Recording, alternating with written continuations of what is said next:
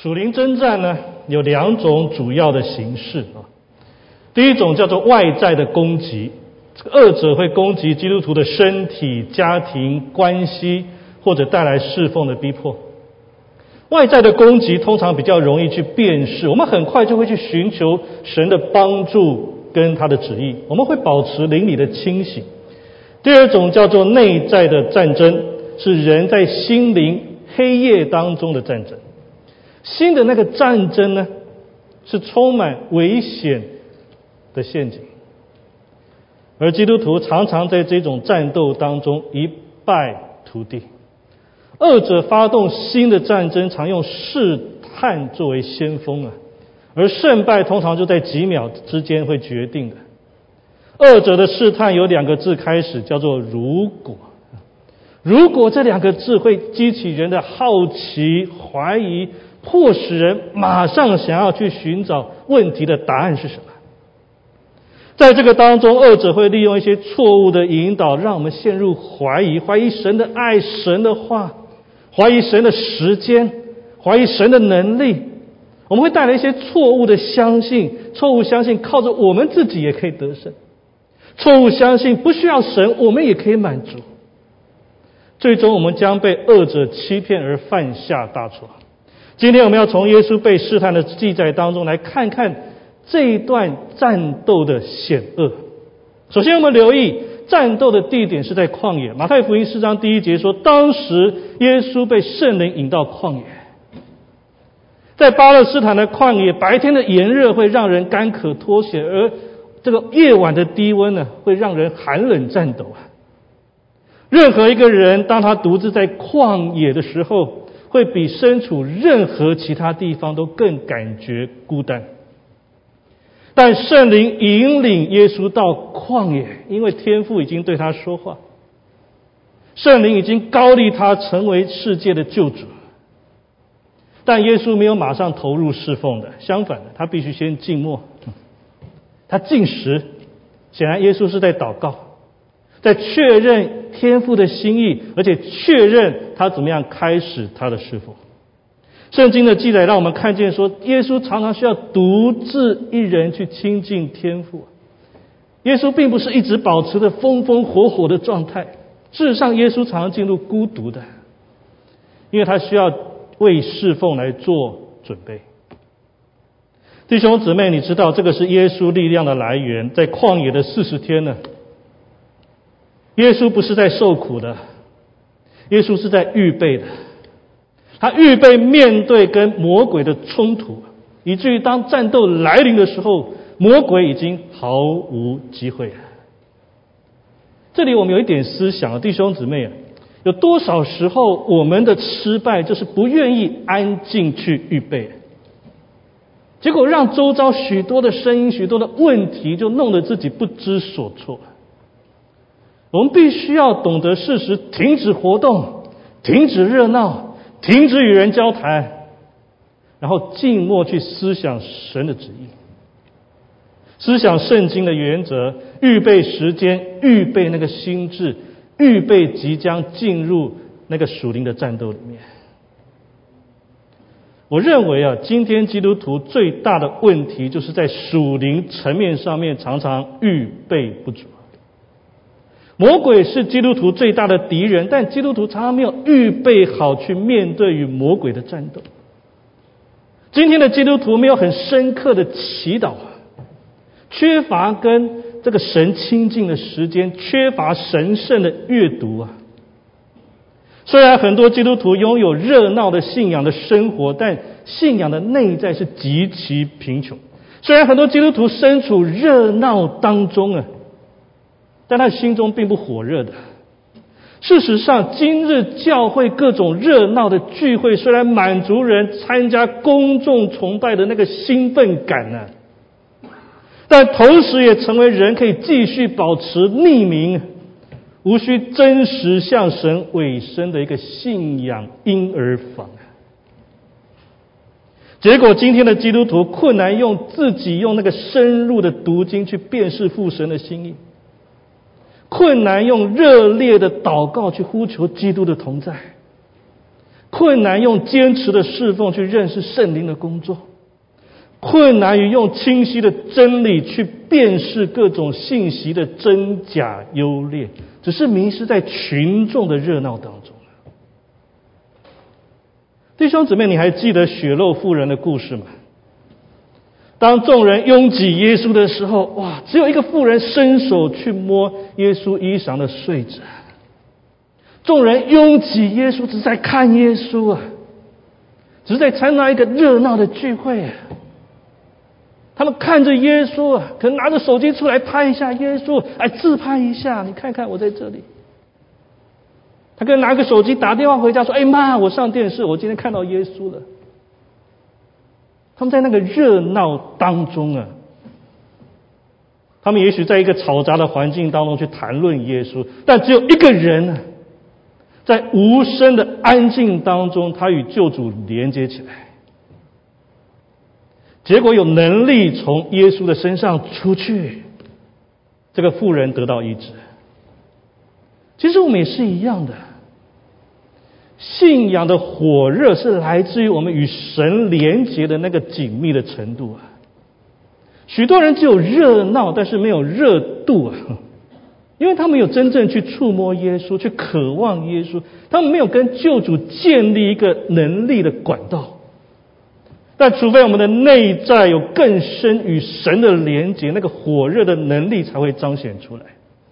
弟兄姊妹，请留。如果我们觉得说今天的教会当中有能力的门徒是如此的缺乏的话，那么应该更重视静默去听主的声音，因为只有听主的声音，才会使我们成为真正的门徒。想想看，有多少的基督徒只在周日来到教会，需要别的仆人为他们转告主人的信息呢？想想看，如果主耶稣是我们日常生活的主，那他的命令不会只局限在主日。如果我们宣称自己是主的仆人，我们应该时时静默、警醒在主的面前，听神要对我们说什么，不是吗？但很可惜的是，静默的道理我们听了很多，讲了很多，做的却很少，对不对？我过去在一间侍奉的教会里面，在例行的祷告会前。我要求大家先在会场当中静默十分钟，默祷默想，不准说话，不准看手机，眼睛闭起来。刚开始的时候才三分钟，就有人受不了了。总有人想要说啊，这点时间我要做点什么，我要排点什么程程序，我要看点什么，我要听点什么，我要说点什么。其实这个是一种控制欲啊，弟兄姊妹。好像人不做什么，我就会感到不安呢。但是在那个神圣的静默旷野当中，你要明白，时间不是你的。你要容让神来发言，你要容让神使用你的时间，你要容让圣灵来引导这个时间。如果你是属于那种停不下来、静不下来、总是急于要做什么、说什么、安排什么的人，那个是一个需要被主对付的软弱。主耶稣说的，这个是思虑烦恼的问题。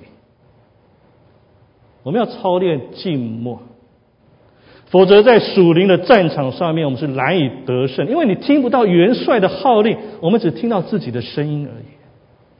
坚持操练在神面前的静默。后来那个祷告会的静默时间，从十分钟、十五分钟到三十分钟。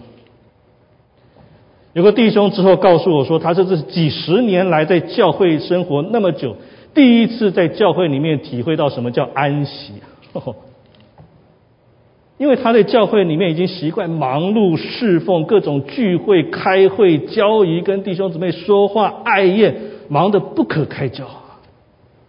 他以为基督徒的生活就是这样，但是当他合法的得到可以在教会当中静默的机会。他承认，他常常忙到把主都冷落在一旁。当然，我也要提醒哦，即使一个人在教会当中什么也不做，什么也不参与，什么也不说，他也不一定是静默的。他可能内心还是烦躁的，或者他的热心并不是在属灵的事情上面，而是在其他的事情上面。我们不要把静默跟冷淡混为一谈哦。事实上，静默跟火热侍奉是不会冲突的。就好像一个人一天当中工作跟睡觉是不会冲突的，只要你不是在工作当中睡觉，对不对？弟兄姊妹，基督徒需要属灵的深层睡眠，当然不是现在啊，不是现在。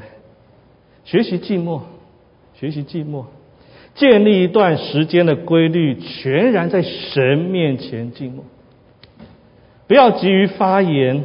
不要急于长篇大论的做华丽的祷告，先静默等候神怎么样使用这一段的时间，这个是耶稣的榜样。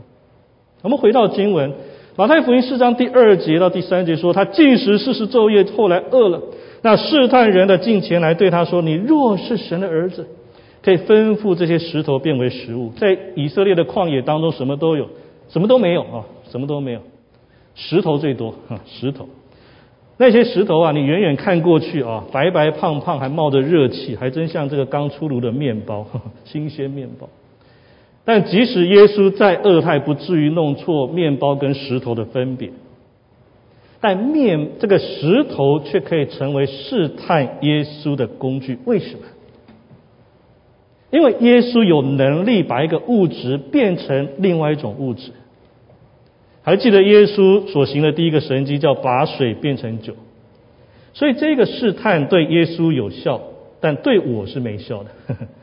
因为别说把石头变成面包啊，你要我把面粉变成面包，我都有困难。我没有能力啊，但耶稣有绝对的能力啊。所以魔鬼对耶稣说：“你可以吩咐把这些石头变成食物，我们必须留在这个地方。”许多时候，我们马上把试探跟肉体的欲望连接在一起。当然啊，肉体的欲望会让人陷入试探啊，就好像以扫因为一碗红汤就卖了自己长子的身份。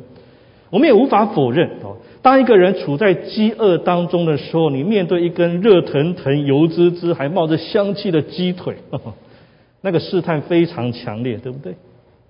但是请留意，这不是这个试探最主要的重点。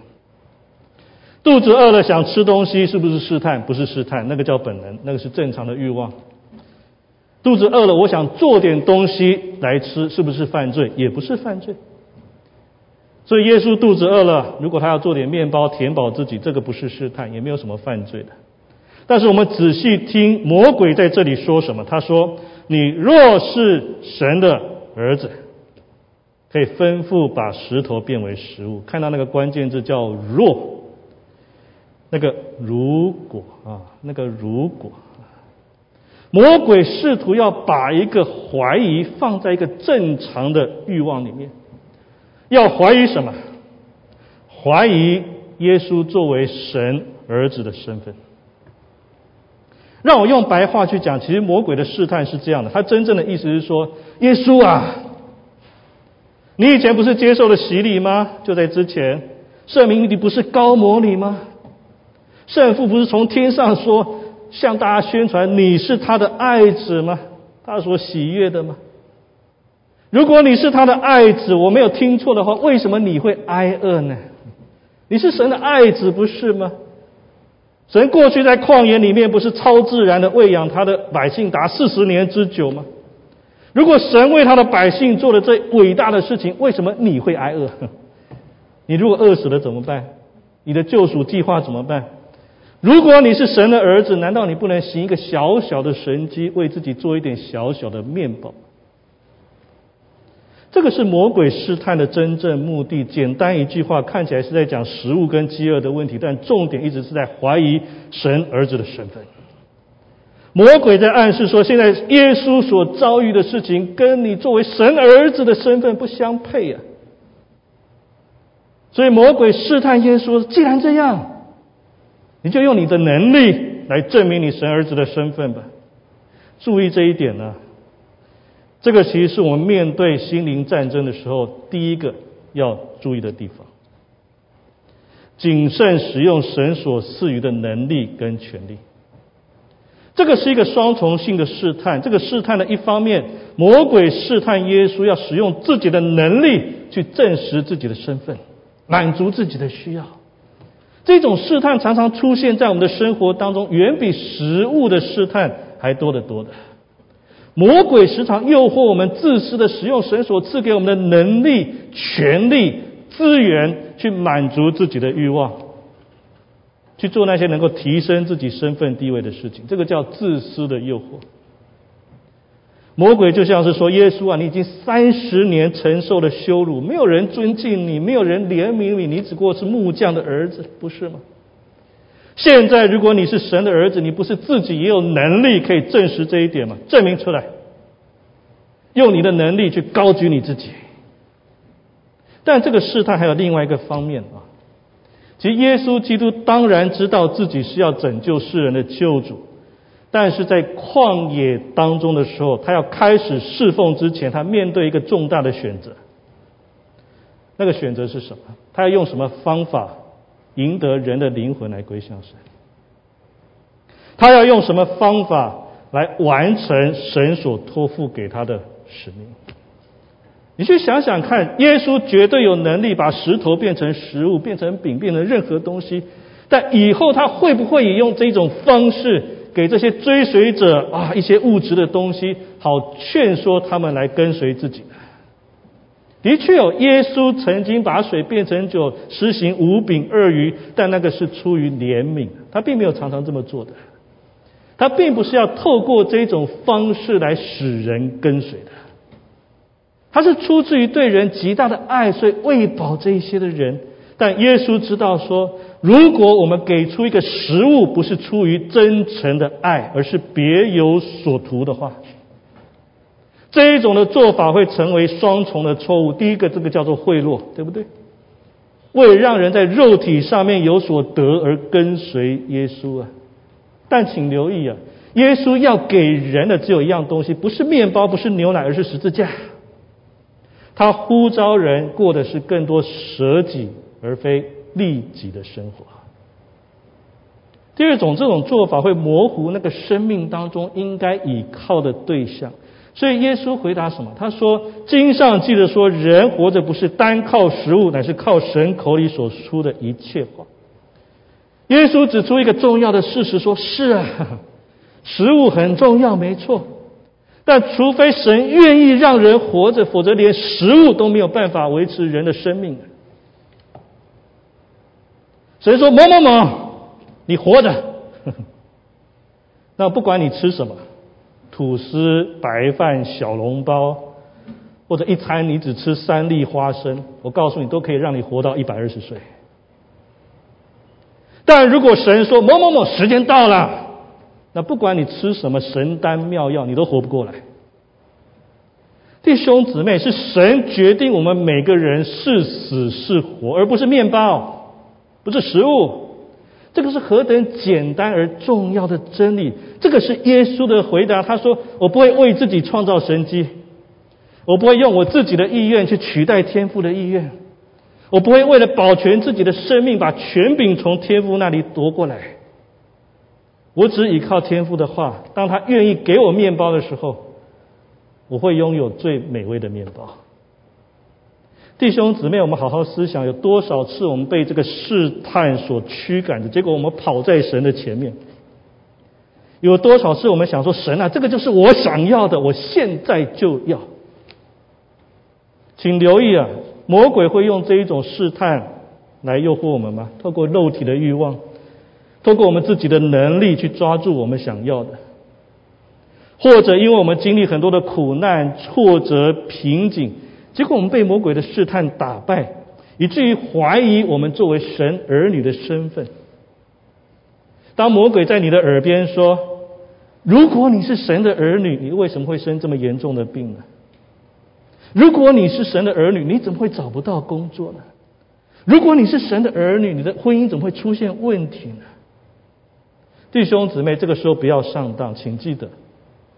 作为神的仆人、神的儿女，我们必须永远用神所喜悦的方式，在神所喜悦的时间，在神所喜悦的地点，做神所喜悦的事情。即使我们的生活有时候会遭遇一些极大的难处，但请记得，我们是靠着神话语而活，我们不是靠着其他的。第二个试探，马太福音四章五节到六节说，就带他进了圣城，叫他站在殿顶上，对他说：“你若是神的儿子，你可以跳下去，因为经上记得主要为你吩咐他的使者用手托着你，免得你的脚碰在石头上。”第六节，这个魔鬼再一次用这个“若”如果，他继续对耶稣是神的儿子的身份发出怀疑。在魔鬼第一个试探遭遇挫败之后，他换了个方式。第二个试探消除了第一个试探的问题。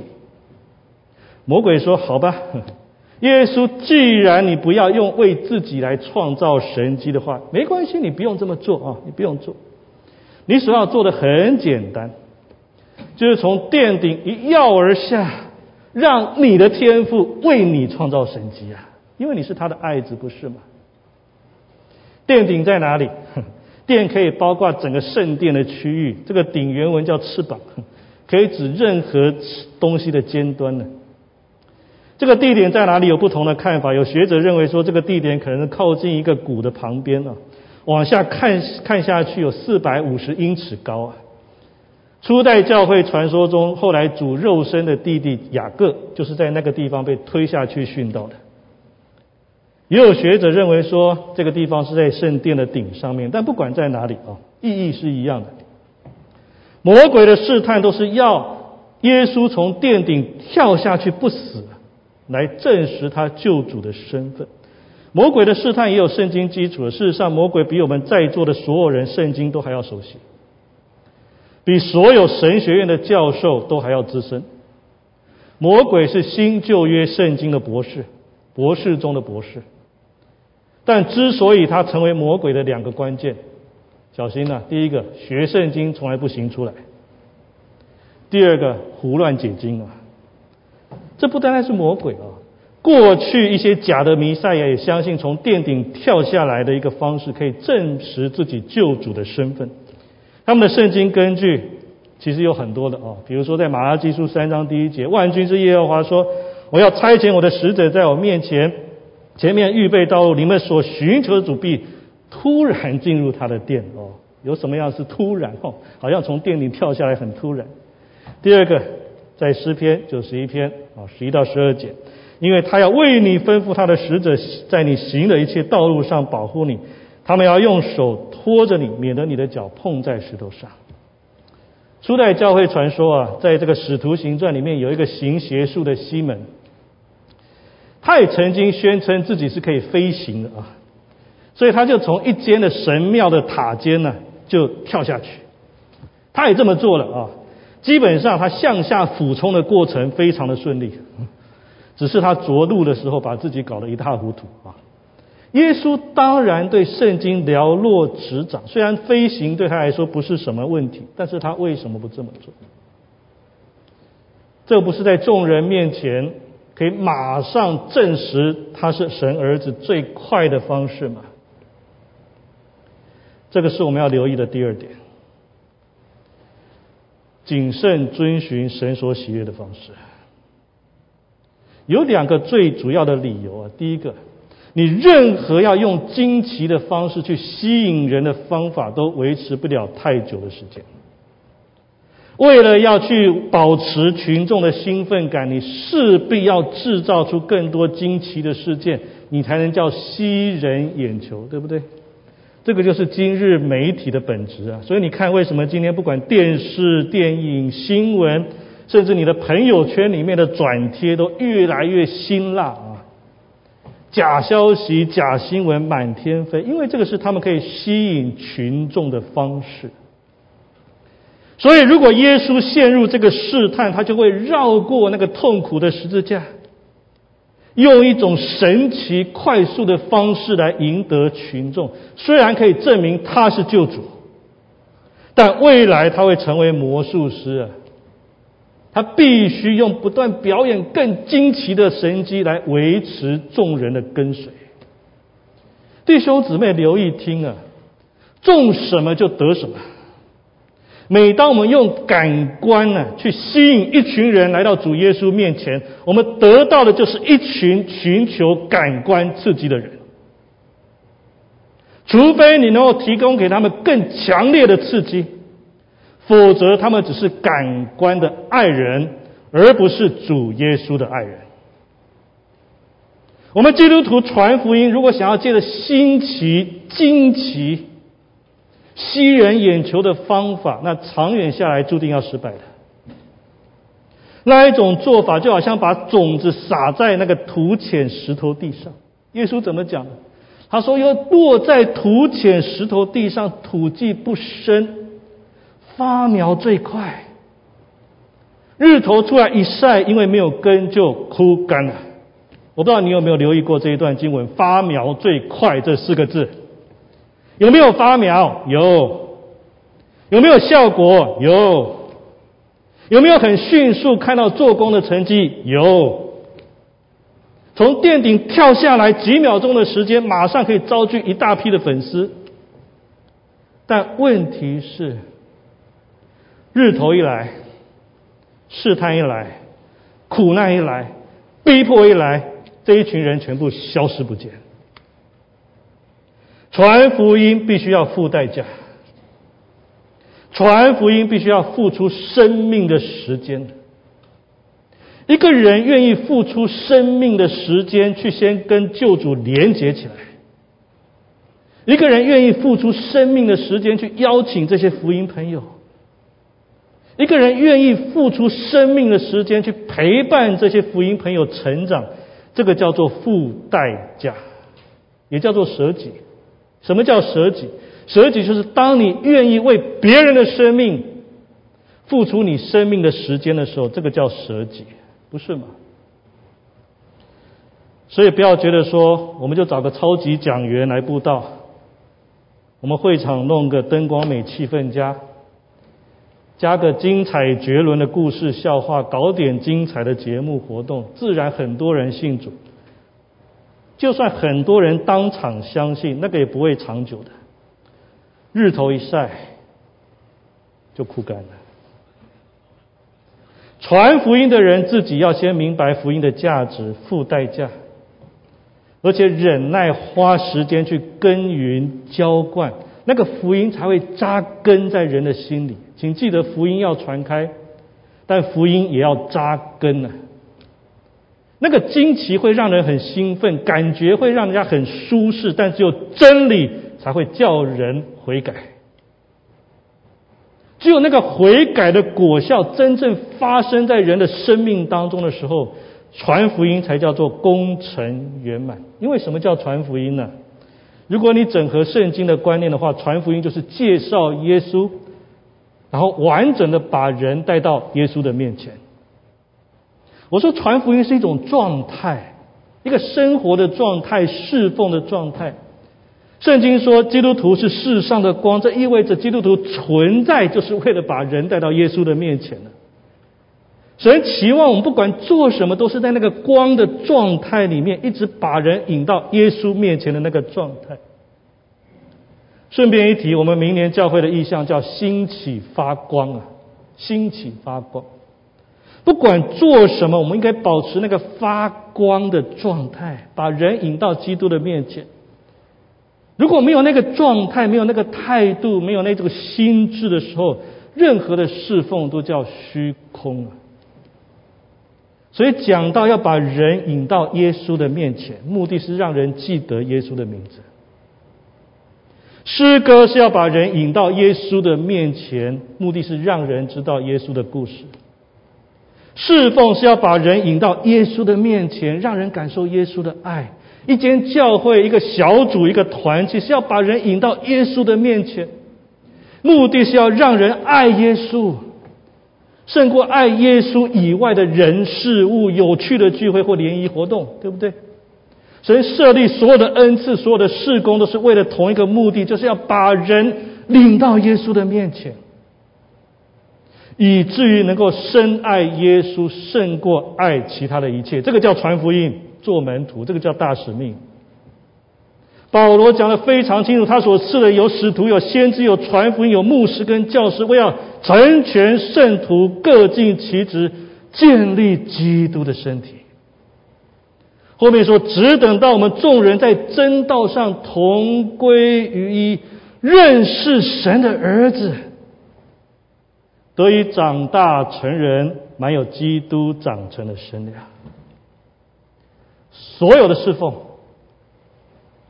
不管是使徒、先知、牧师、主日学老师、小组长、招待、诗班、敬拜团或幸福小组的同工，我们都是被神呼召要配合起来，为了一个目的。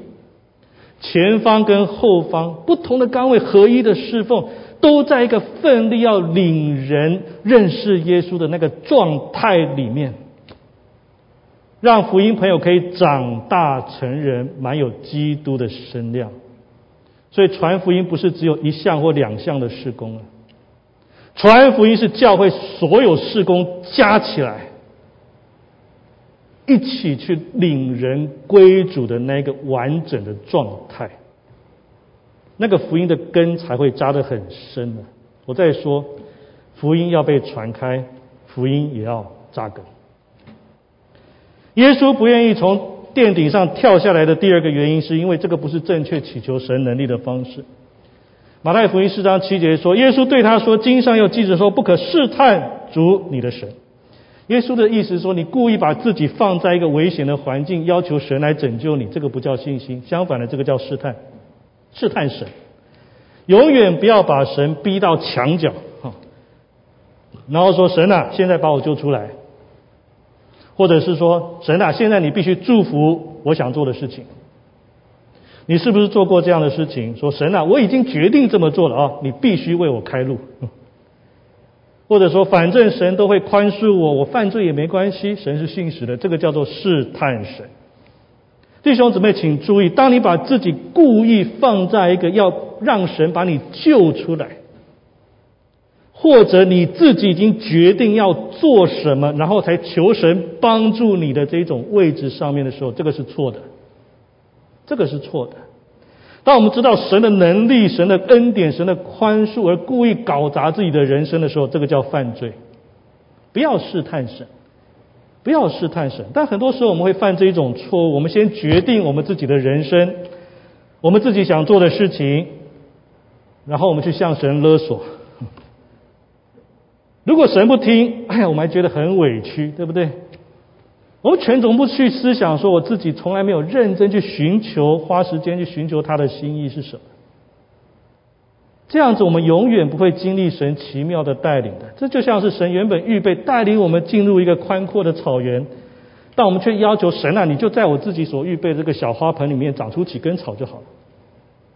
我们不单限制神的作为，而且会进入试探神的那个错误当中。第三个试探。魔鬼又带他上了一个最高的山，将世上的万国和万国的荣华都指给他看，对他说：“你若俯伏拜我，我就将这一切都赐给你。”试探者再次绕了一个弯，他说：“耶稣啊，你既然不愿意用自己的能力，你也不愿意借用你天赋的能力，那现在我的能力借给你。”我可以用我的能力把你想要的全部给你。你不是要来拯救这个世界吗？魔鬼说：“你若服服拜我，注意这第三个若啊，这三个如果。”魔鬼说：“你若拜我，我把世界列国都给你。”同样的魔鬼的话是来自于圣经的诗篇二章第八节说：“你求我，我就将列国赐你为基业。”将地级赐你为田产，这叫乱解经的结果，对不对？魔鬼把那个我啊，从神那里转变成为自己。魔鬼这里试探的重点很简单，叫两个字：妥协。用错误的方式去得到正确的结果，这叫妥协。列国迟早是要归给耶稣的，但方式是什么？要透过十字架。可是魔鬼在这里对耶稣说：“你向我妥协，我现在马上就给你最想要的东西。降低一点标准没有关系了哦，反正别人都是这么做的。这个是第三个试探，我们要留意的，谨慎与世界妥协的倾向。魔鬼试探的策略几千年都一样，叫以退为进。”倒退一点没关系，放松一点没关系，道德标准低一点也很好啊。魔鬼对今日基督徒跟教会最厉害的试探，就是企图企图说服我们，透过变得像这个世界一样，来改变这个世界。结果改变不成，最后反而变成世界的模样。魔鬼实际要说的是什么？他对耶稣说：“你何必把我当敌人呢？我们可以成为朋友啊！你可以得到你想要的，我得到我要的。你不是希望万人得救吗？我可以给你很多的人呢，我可以让你的教会 bigger than Omega Church，我全部都给你，我不需要这些人。地球上几十亿人我都不要。”因为我要的只有一个人，就是你向我下拜。每当我读到这一段经文的时候呢，我都觉得很哀叹，真的哦。很多时候，魔鬼对耶稣感兴趣的程度，可能比我们还高，对不对？我们太多的时候被世界的人事物所吸引，而不是被耶稣所吸引，不是吗？如果你真正对耶稣感兴趣，那么这一周你有多少次思想到耶稣呢？看看耶稣对魔鬼的回答。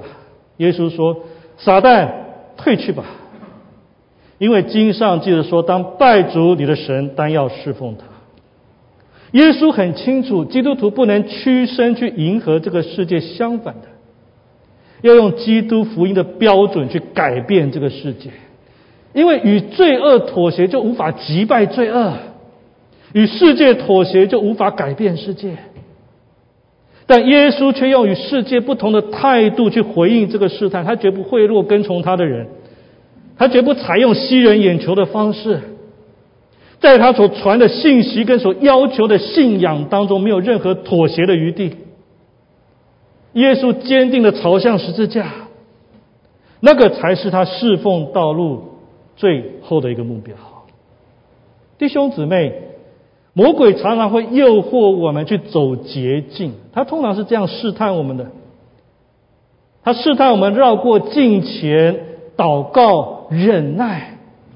想要快速的去得到一些想要的事物，我们想要成功不是坏事情，只是魔鬼常常会试图用我们自己的想法，用世界的方法去做自己想要的事情，绕过神的真理跟圣灵的引导。要留意这个心灵的战争呢我们每天可能都会遇到同样的战斗。不要与世界妥协，时时刻刻回到圣经的原则，时时刻刻定睛在我们的元帅耶稣基督的身上。战胜魔鬼的唯一方式就是仰望基督，以他为中心，因为只有他才知道胜利的方法。我们怎么样常常去仰望耶稣啊？我愿意跟弟兄姊妹分享我最近一个很重要的操练。在中世纪的灵修传统当中，这些敬虔的圣徒很习惯用耶稣祷文呢，来作为他们一天当中不间断祷告的方式。这个祷文其实很简单的，其实就是路加福音十八章十三节，那边说：“神啊，开恩可怜我这个罪人。”很简单，神啊，开恩可怜我的罪人。很短的祷告，这个叫耶稣祷文。我在每天当中已经习惯如此祷告，向他来祷告。侍奉开始，侍奉结束，与人交谈、开会、散步、起床、就寝、吃饭。当那个试探的念头出现，当我心中有愤怒、嫉妒、不满或苦读的时候。我用这个祷告帮助我，再把心思一次次的聚焦在耶稣的身上。我从我自己从当中得到很大的益处。当我越这么祷告，我越觉得自己是不足跟软弱的，但我也越多经历到神的爱、神的恩典跟医治。神啊，开恩可怜我这个罪人呢？人的能力算什么？人的计划算什么？人的谋略算什么？人活着是靠着神口里所出的一切话。只有神才能够在我们身上成就大事，只有神才能够在教会当中成就大事，只有神才能够在福音朋友的生命当中成就大事。你也可以这么去祷告。当我们聚焦在耶稣的身上，收拾那些很游离的心思的时候，一个人就会一直保持在谦卑的位置，因为骄傲就是一个人一直看着自己。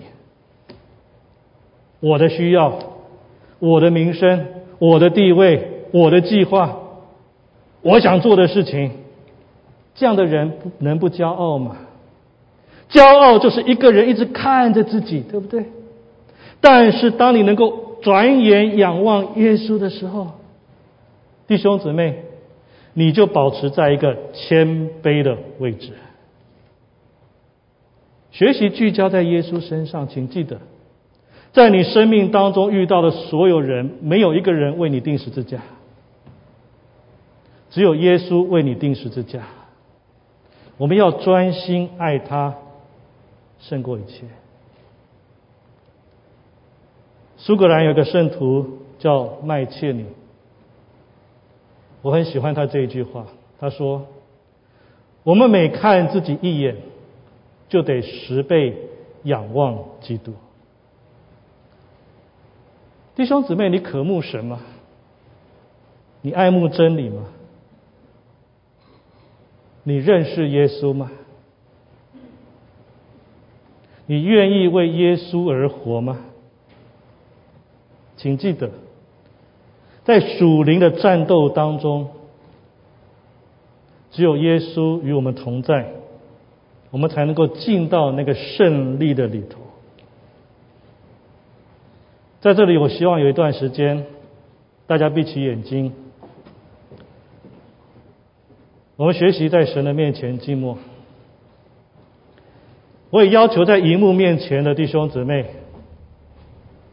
你放下你手中的叉子，放下你手中的水杯，关上你炉上的火，关掉你电脑上面其他的视窗，放下你的手机，从床上爬起来。我知道你们在做什么，其实神也知道你们在做什么。你正在敬拜，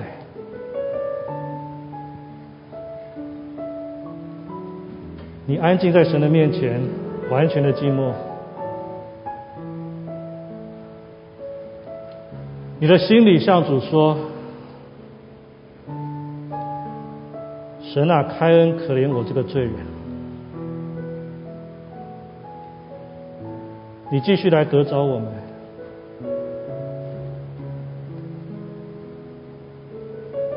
让我能够聚焦在你的面前，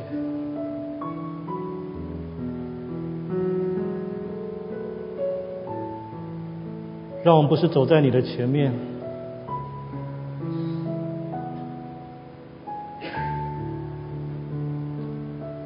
让我们学习紧紧的跟随。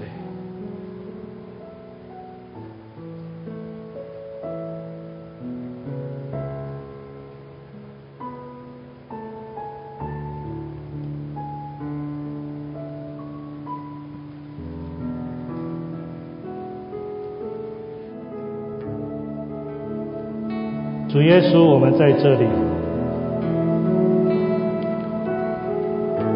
我们不是只爱来这边看热闹的群众而已，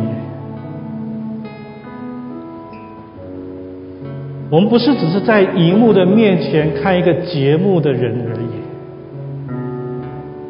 每一次当我们来到你的面前，我们来敬拜的时候。主，我们真的是要像那个血肉的妇人一样，我们渴望在无声的当中，在那个拥挤的当中，我们心中有那个火热，有那个渴慕，我们愿意去触摸到你。我们愿意抓住你，我们愿意跟你有更深的连接。主，当我们抓住你的时候，你的能力就流淌在我们的生命当中，你的医治就流淌在我们的生命当中，你的帮助就彰显在我们的生命当中。主，我们谢谢你。虽然我们在这个烦乱的世界当中，我们许多时候真的是心思游离，我们不知道在想什么，不知道在做什么，生命充满虚空。但是，当我每次定睛仰望耶稣的时候，主你是信实的。你说，当我们定睛仰望耶稣的时候，主，我们一定会看见你，我们一定会看见耶稣。我们一定会经历到主你自己的同在。神啊，开恩可怜我这个罪人。我们是何等需要你，因为我们深知道你最喜悦我们的奉献，就是我们自己奉献给你。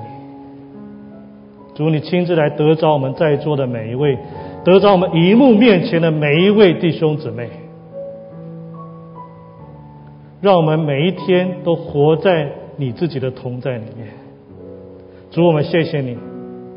我们这样祷告、感谢，都是奉靠我主耶稣基督的圣灵。阿门。